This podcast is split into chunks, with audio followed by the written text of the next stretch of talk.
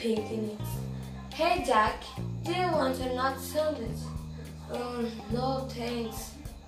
Oh, go on. There's cheese and tomato or egg.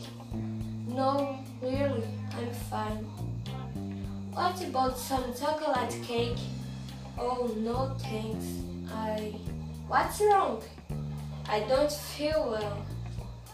Yeah, you don't look too good. Uh, I got headache.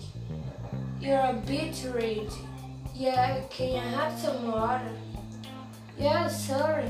Here, thanks. It's very hot today. Do you want some sun cream? No, I've got some. But can I, can I hear your hat? Yeah, here you are. Come on, let's get out of the sun. It's too hot. Yeah, let's go home.